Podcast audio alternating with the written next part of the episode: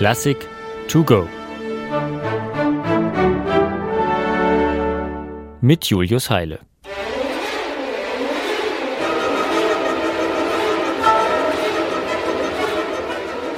Nach einem stressigen Arbeitstag im Konzert mal so richtig bequem entspannen, ist hier leider etwas schwierig. Denn auch noch auf der Bühne hupen die genervten Autofahrer. Auch dort herrscht die herzlose Anonymität und Hektik der modernen Großstadt.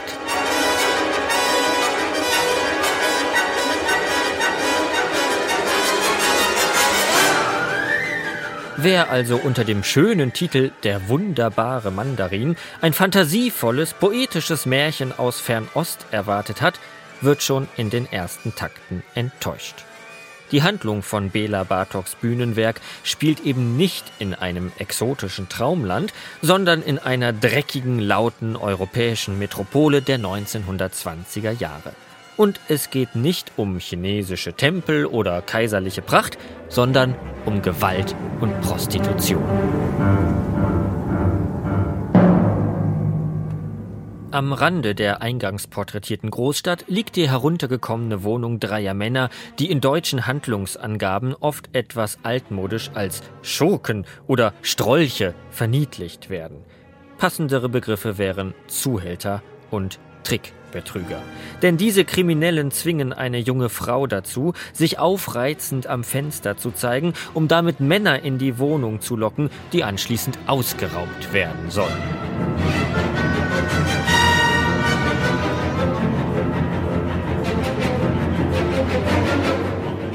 Das ist das Setting einer grotesken Story des Ungarn Menjet Lengyel, zu der sein Landsmann Bela Bartok in den Jahren 1918 bis 1924 die genau richtigen Töne traf. Eine Tanzpantomime und kein konventionelles Ballett sollte der wunderbare Mandarin werden. Und so geriet auch die Musik überaus plastisch, ja mimisch Schon für das Posieren der erwähnten Dame hat Bartok ein überaus treffsicheres Klangsymbol gefunden. Er lässt das Lockspiel von einer Klarinette gestalten, die sich hier in rhythmisch buchstäblich freizügigen Soli präsentiert.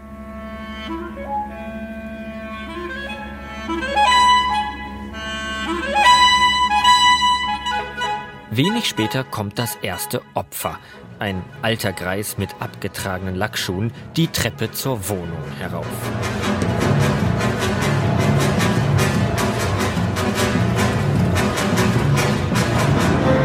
Er zieht seinen Hut und verbeugt sich mit umständlichen Kavaliersgesten.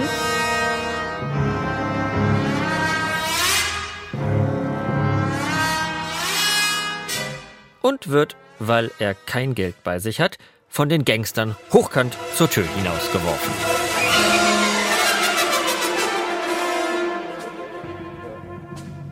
Mit solchem musikalischen Kopfkino geht es auch weiter. Ein zweiter, umso verführerischer Versuch der jungen Frau alias Klarinette, ein zweiter, jetzt gepflegter Mann kommt herein.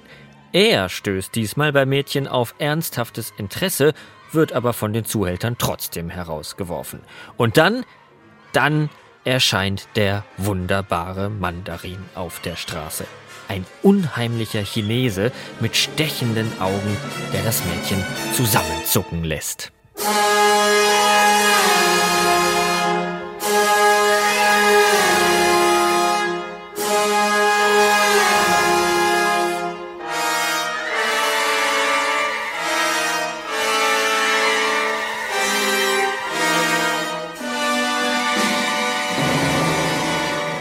Bartok zieht alle Register seiner Orchestrierungskunst, damit auch wir es mit der Angst vor dem Fremden zu tun bekommen.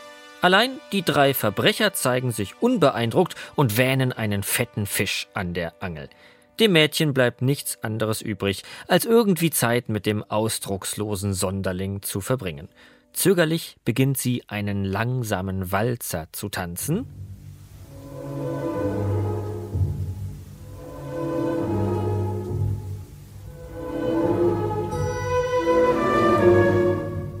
der sich bald schwindelerregend steigert.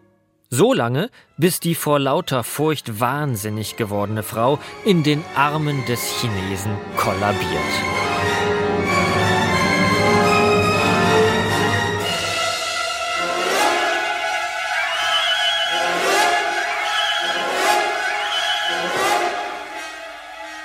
Jetzt erst gerät der seltsame Mandarin seinerseits in Wallung und jagt das erschrockene Mädchen quer durch das Zimmer. Ein Showdown, für den Bartok die musikalische Form einer Fuge wählte, an der auch Jazz- und Techno-Fans ihre Freude haben werden.